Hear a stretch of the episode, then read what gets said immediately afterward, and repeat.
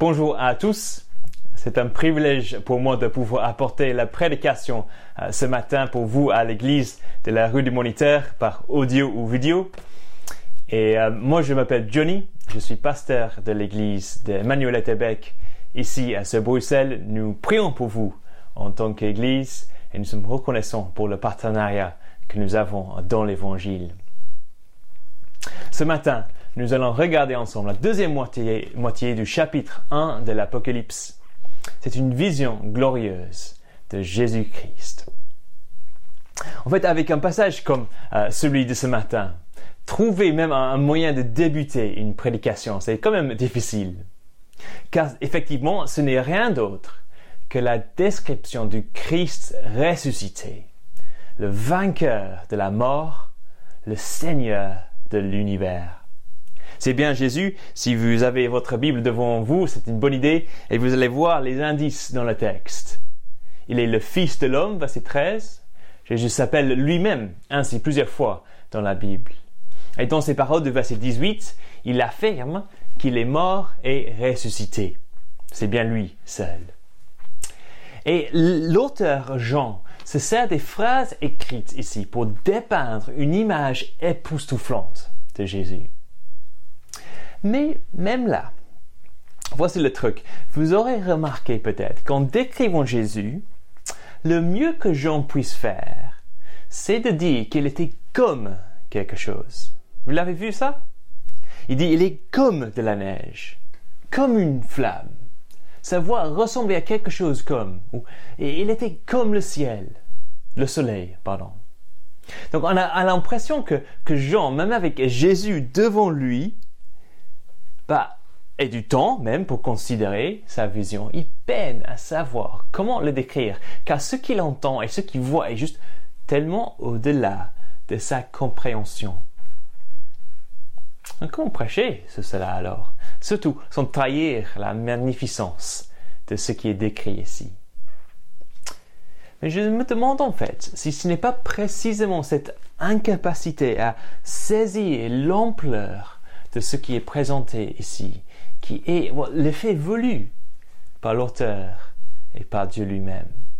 Ce, passage est, censé, de façon imaginée, faire exploser la tête des lecteurs pour en quelque sorte mieux nous aider à commencer à saisir combien Jésus est magnifique et par conséquent combien nous sommes ridicules quand nous doutons de lui ou pire nous l'ignorons. Et à cette idée, je vais réaffecter en fait une illustration que j'ai euh, d'abord entendue de l'auteur Don Carson qui dit que l'apocalypse, c'est comme si l'on cherchait à expliquer le concept d'électricité. Une personne vivant dans l'âge de pierre. Et qu'il fallait donc le faire en utilisant uniquement des images et le langage de son époque. Jean ici, alors, doit essayer de nous communiquer des choses qui ne sont même pas de notre lexique, ni même de notre expérience. C'est la même dans tout le livre d'Apocalypse d'ailleurs. Et on peut aller encore plus loin que cette illustration-là. Imaginez euh, la fourmi qui habite dans votre cour ou votre jardin ou votre cave, votre cuisine peut-être.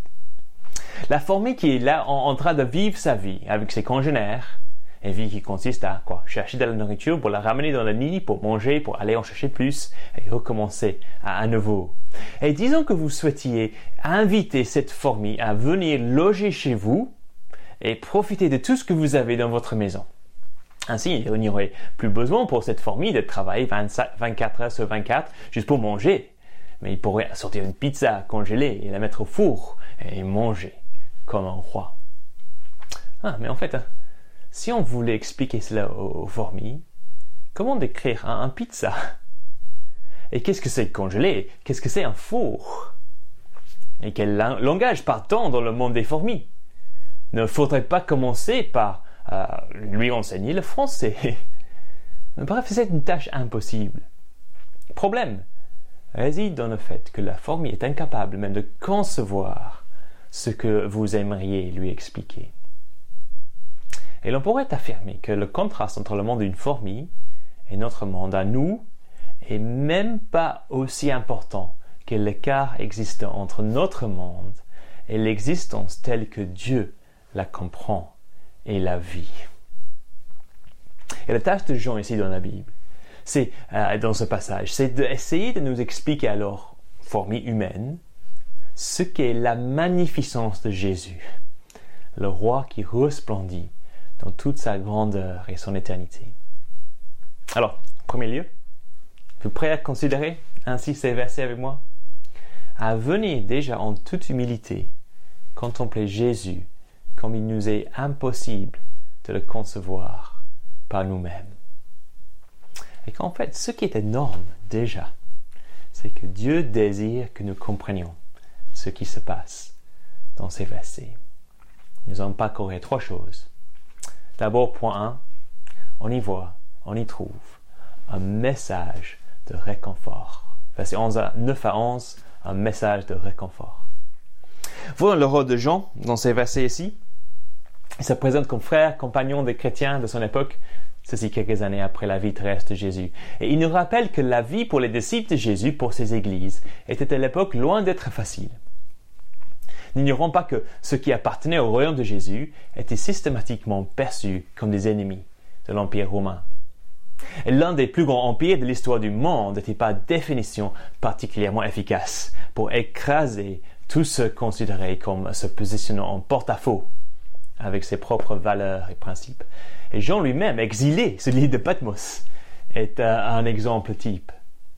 Car comme tout disciple de Jésus, il avait, verset 9, cru dans la parole de Dieu et avait ainsi accepté le témoignage de Jésus comme vérité, ceci au dépend de l'idéologie romaine dominante de l'époque.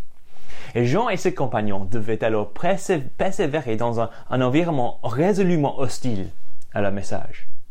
Mais Dieu connaît la, situation.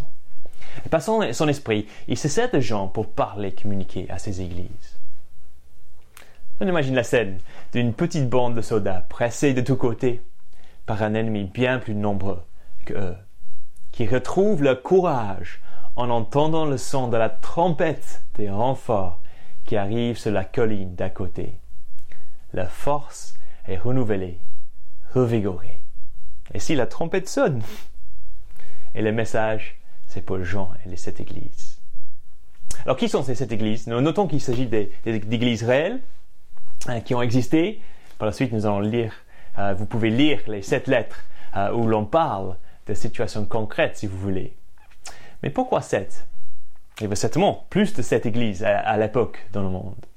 Mais nous devrions comprendre que si les sept sont mentionnés ici, afin qu'elle représente d'une certaine, manière la totalité des églises. Dans le genre de littérature euh, dite apocalyptique, comme ici, 7, c'est le numéro qui symbolise la perfection, qui signifie être au complet.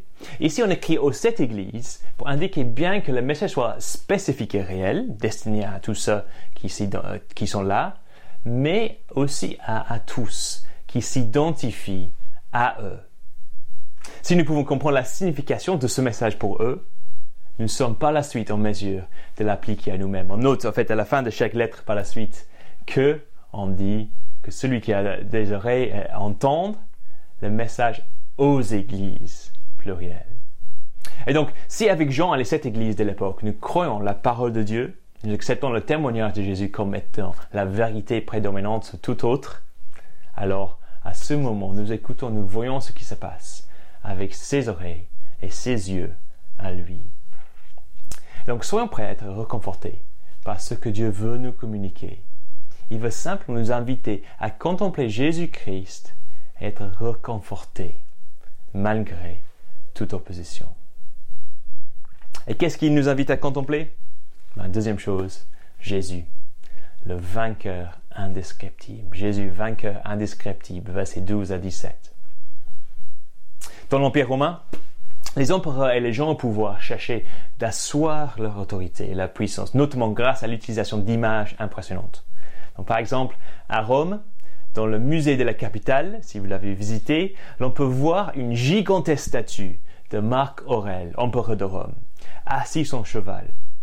Et en la contemplant, on, est naturellement impressionné par sa grandeur. On se dit, waouh, waouh, mieux vaut ne pas contredire ce, monsieur-là. Ah, de même de nos jours, hein. Que ce soit les images diffusées de Vladimir Poutine représentant l'homme fort du pays ou les multiples statues et fresques immenses érigées en l'honneur des dictateurs dans leur pays ou simplement le nom de Trump écrit en haut et en large sur les plus grands gratte-ciel de la ville aux USA.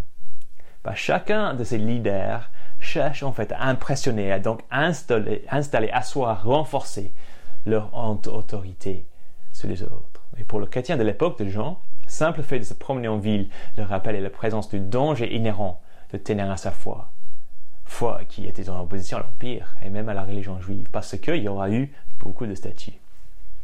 Et la réplique de Dieu, bah, c'était de permettre de Jean à avoir un tout petit aperçu de Jésus comme vainqueur indescriptible, afin que les chrétiens puissent à leur tour considérer son image et être assurés de son autorité suprême. Et ici, chaque phrase a une portée particulièrement significative à, vous couper le souffle si l'on saisit pleinement le sens.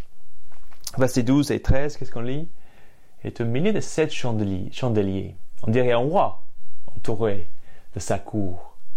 Il ressemble à un fils de l'homme. Il est reconnaissable comme un être humain alors, mais seulement partiellement. Il ressemble à cela. De plus, les lecteurs de l'époque y auraient reconnu un titre divin déjà connu, c'est notamment grâce au prophète de l'Ancien Testament Daniel, qui lui aussi a eu une vision de Dieu. Et en fait, il existe plusieurs références en Apocalypse qui viennent de Daniel. C'est notre livre de la Bible qu'il faut lire lorsqu'on lit euh, le livre d'Apocalypse. Et en Daniel 7, le Fils de l'homme est qui? Celui qui reçoit tout pouvoir, toute domination sur la terre. Et le voici, c'est Jésus. Et de retour, en Apocalypse, verset 14, sa, sa longue robe et son écharpe démontrent l'importance de son statut. Mais notez que ce, ce, ne sont que de simples habits. Pas besoin de fioritures pour essayer de se passer les autres. Il n'y a que Jésus qui est debout. Il a aussi des cheveux blancs, comme de la laine blanche. En Proverbe 20, 29, on lit que les cheveux blancs sont la couronne des vieillards. Et les sages alors, mûrs, respectés. Et même verset, il a des yeux comme une flamme de feu. Ça veut dire que rien n'échappe à sa vue, qui perce, qui entrevoit tout ce qui est dissimulé. Et verset 15, ses pieds sont du bronze, ou simplement en métal embrasé, c'est la, traduction littérale, trempé, durci. Avec ses pieds, alors, il peut écraser tout ennemi sans se faire mal. Peut-être est-ce en contraste avec une vision des royaumes humains citée en Daniel 2.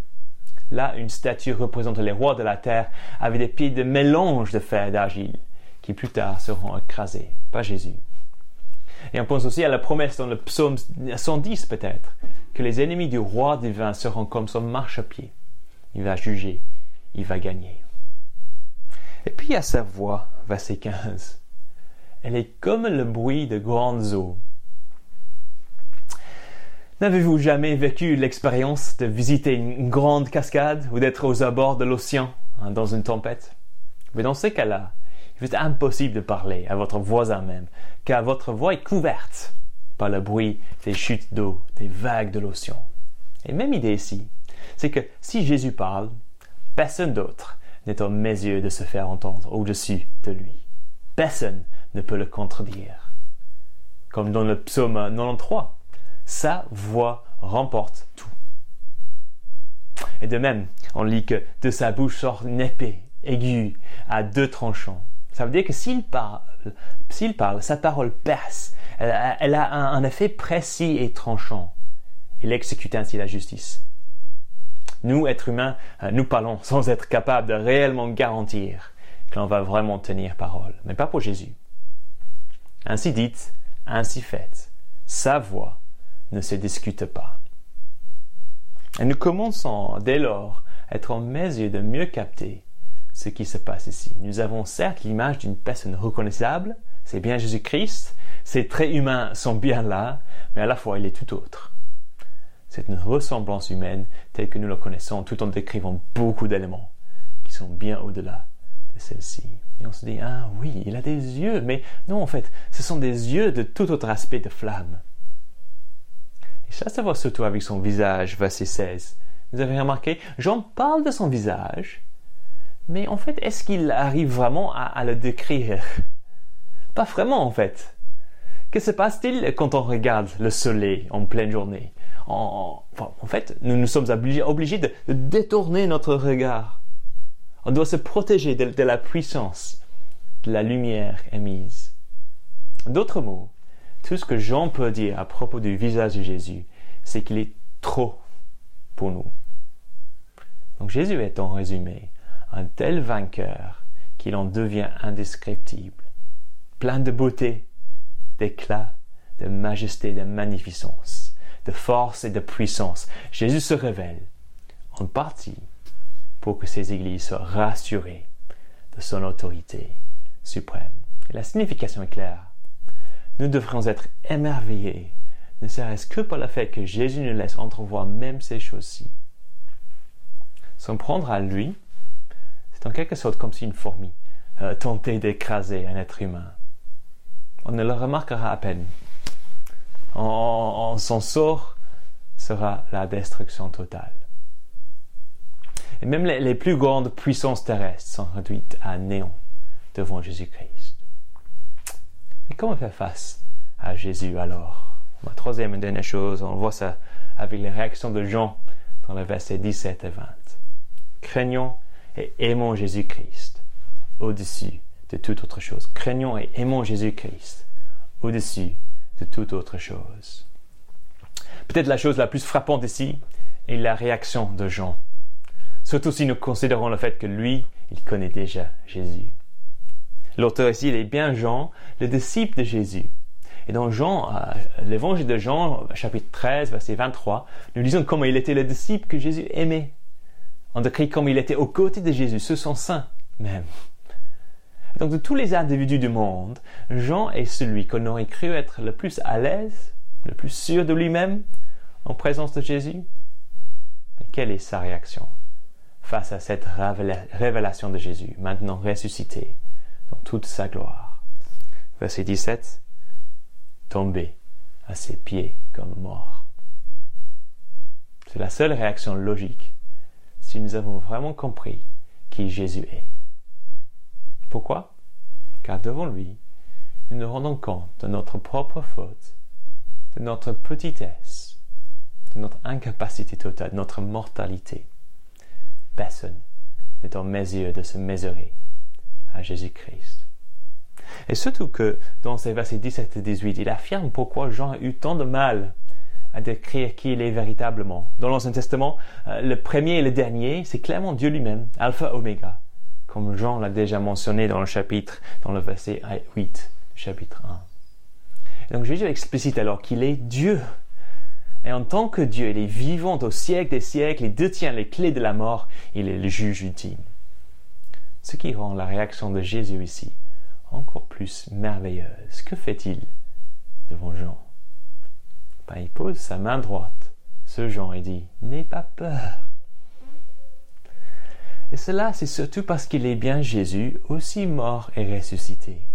Donc pour Jean, c'est aussi le même Jésus qui s'est humilié en venant jusqu'à lui sous forme humaine pour de mourir à sa place et vaincre la mort pour lui. Donc Jean devrait effectivement être mort devant Jésus. Mais Jésus a fait le nécessaire pour qu'il n'ait pas besoin de mourir, ni d'avoir peur, le contraste ici est remarquable, n'est-ce pas? Jésus le Tout-Puissant, qui se soucie de ceux qui sont les siens. Et le verset 20 dépeint cette euh, merveilleuse réalité. Jésus explique que les sept étoiles sont les anges qui représentent chacune des églises sans en oublier une seule. Et lui, il les tient dans sa main droite. Et sa volonté, c'est de les porter, de les soutenir au siècle des siècles. Toute personne devrait craindre Jésus.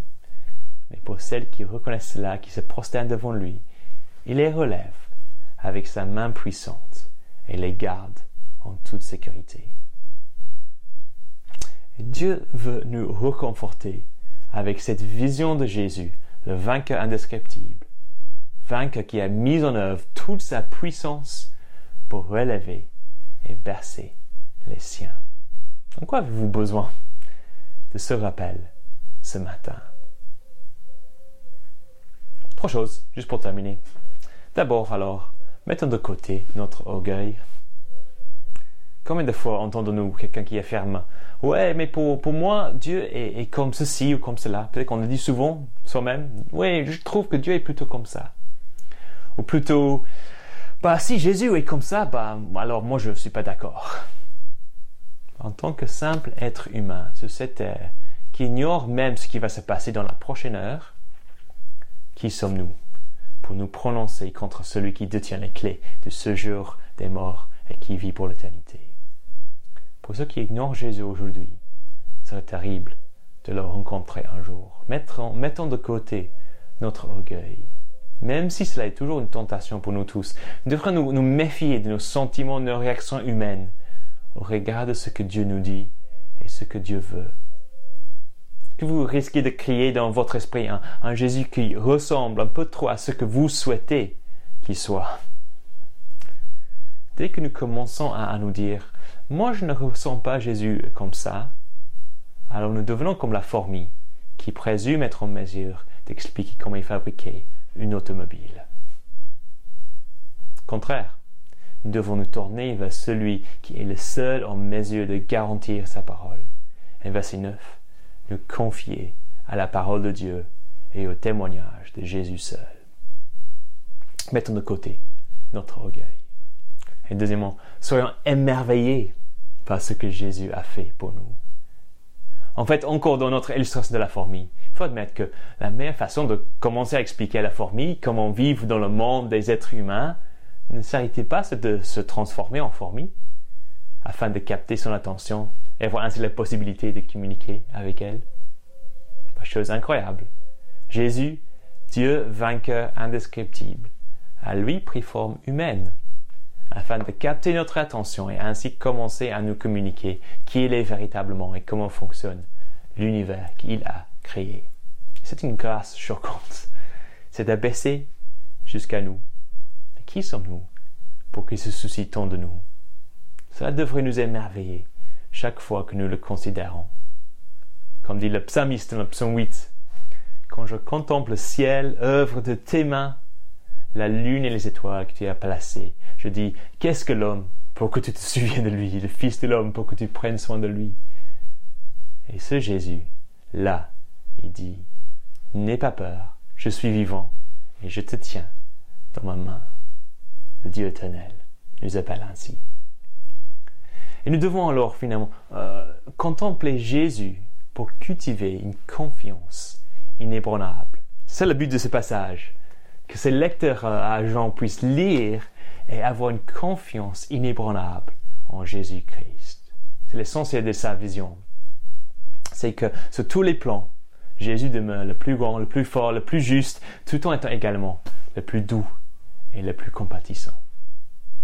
Et dès lors, en toutes circonstances, c'est lui la solution au doute, ou à la crainte, ou au désespoir, ou à la tristesse, ou à la déception, ou à la frustration, ou à toute autre forme d'état d'esprit ou expérience par lesquelles nous allons passer tout au long de notre vie terrestre. Considérons alors Jésus-Christ pour une confiance inébranlable.